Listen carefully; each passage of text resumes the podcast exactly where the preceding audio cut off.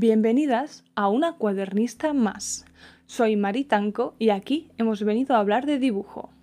El 19 de septiembre, en uno de mis podcasts favoritos llamado El Club de los Refinados, dirigido por mis queridas Estefanía y Violeta, hicieron un especial sobre material escolar llamado Cololes y Retuladores. Doy estos datos por si queréis buscarlo, pero como siempre os dejaré un listado de enlaces para quien quiera saber más, aunque asumo que por el ritmo de vida que llevamos prácticamente nadie hace caso a la descripción del capítulo. Yo con que me escuchéis me doy por pagada. El esfuerzo lo hago por un perfeccionismo mal gestionado, pero tengo un coffee de este proyecto. Si queréis pagarme con algo más que con emociones, podéis. A lo que iba. Escuchando a estas dos jefazas, llegué a una conclusión a la que mis años de experiencia docente me acercaban, pero no lo terminaba de ver claro. Hay una correlación entre la manera de trabajar del alumnado de infantil, el de primaria, y esa línea se podría seguir hasta la adultez. Me explico. Un niño de 3, 4, 5 años, este es el periodo de infantil para los más profanos, que cuando le das una cera y un folio entra en un devenir de experimentación total. Prueba a pintar con la punta, con el lateral, a morder la cera para averiguar a qué sabe, a apretar tanto que casi la parte, a pintar un tono sobre otro en búsqueda de nuevos resultados. Disfruta saliéndose de las líneas de sus fichas, dibujando en la propia mesa, en su mano contraria, en su cara y en sus piernas. Un peque al que le gusta pintar, que sienta curiosidad por los colores, se siente tan intrépido como para probar cualquier cosa. Aquí existe una posibilidad de que se meta la cera en la nariz. Hay que contemplarla y tener en cuenta siempre su seguridad pero no limitar su creatividad. Y aquí es donde intervenimos los adultos, en esa obsesión de que todo tiene normas, de que las propias rutinas se conforman de otras rutinas y los niños necesitan muchas dosis de esto. Les pedimos que no se salgan de las líneas cuando les sale innato hacerlo. Les decimos que esa es la manera de hacerlo bien y por tanto todo lo demás está mal. Les enseñamos a dibujar en líneas paralelas tan juntas que ni se ven e intentamos ser sutiles, tanto que a veces su trazado se vuelve casi invisible. Tantas y tantas normas juntas, que el dibujo se vuelve cada vez más pequeño, creen que así es más controlable, como los mayores controlamos a los chiquis. Esto lleva a que en pocos años algunos tan solo dibujen al borde de un cuaderno, porque siempre hay una opinión dispuesta a coartar su forma de verlo, su creatividad se va debilitando al tiempo que encogen sus dibujos, porque sienten que lo hacen mal, porque felicitamos con mucho más entusiasmo una división bien hecha que un dibujo que les nace del alma bien grande. Enseñamos que sus formas de expresión no son celebrables, que no son tan válidas, Así que lo que yo me encuentro son peques muy peques entusiasmados ante la idea de dibujar muy grande y muy fuerte en una lámina más alta que ellos mismos. Recuerdo un caso concreto de un chiqui al que le junté un montón de folios con cinta, tantos que ocupaba toda la mesa. Tracé las líneas básicas de un árbol e hizo un abeto de Navidad tan chulo y tan divertido que se lo llevó a casa, y una foto del mismo fue la postal navideña de su familia ese año celebrando la creatividad, compartiéndola con orgullo a los más allegados.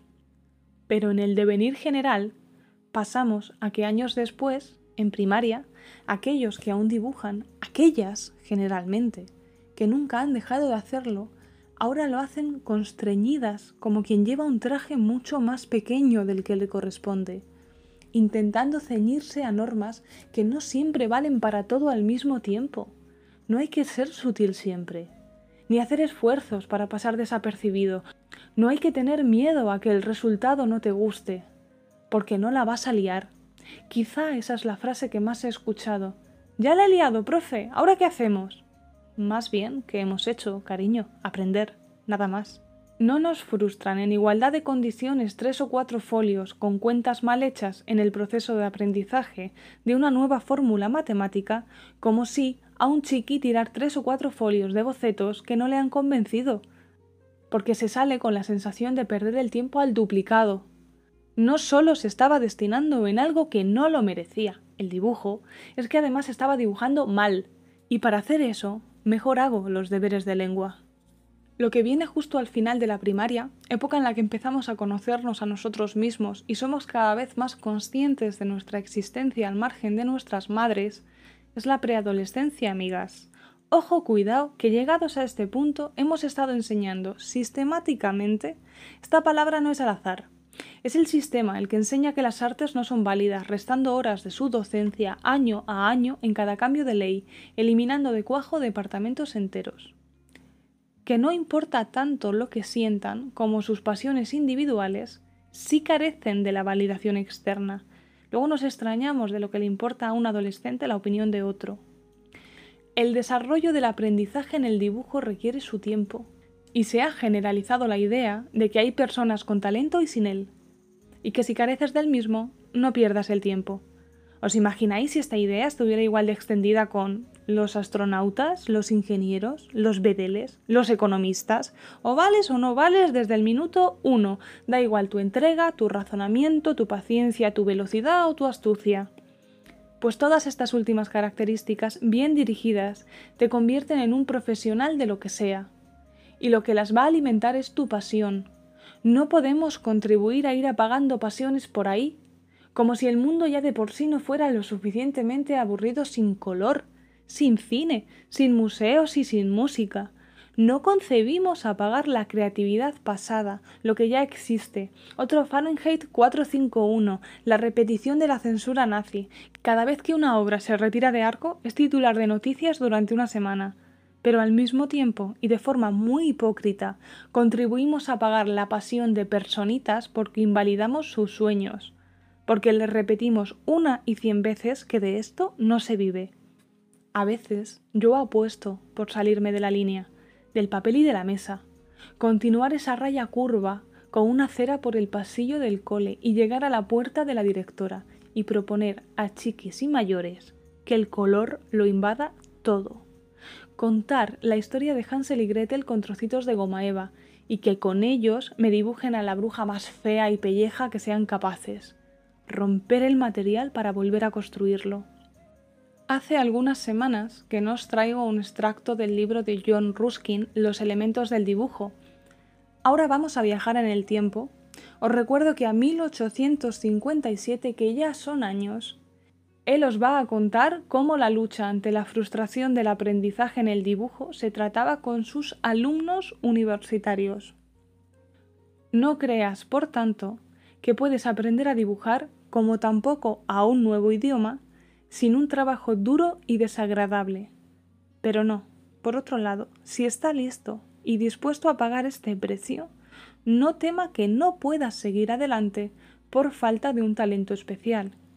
Es cierto que las personas que tienen un talento peculiar para el arte dibujan instintivamente y se las arreglan casi sin aprender, aunque nunca sin trabajo suponiendo entonces que estás dispuesto a soportar una cierta cantidad de dolores y a soportar valientemente un poco de fastidio y algunas decepciones, puedo prometerte que una hora de práctica al día durante seis meses, o una hora de práctica cada dos días durante doce meses, o dispuesto de la forma que le parezca conveniente, unas 150 horas de práctica le darán suficiente poder para dibujar fielmente lo que quiera dibujar y si tiene una de sobra en este momento, es mejor que comencemos de inmediato. Él habla de adultos, con y para adultos, mayoritariamente hombres. Yo trato con personas en construcción, al contrario, en su mayoría niñas, válidas por sí mismas que tienen a veces más claro lo que quieren que yo conmigo. Este texto demuestra que el problema siempre ha estado ahí. Pongámosle cara, enfrentémoslo. Yo tengo claro mi papel. Voy a ser la gasolina del fuego que enciende la pasión en mis alumnas. ¿Tú quién vas a ser? Hasta la semana que viene. Que el grafito os acompañe. Mari.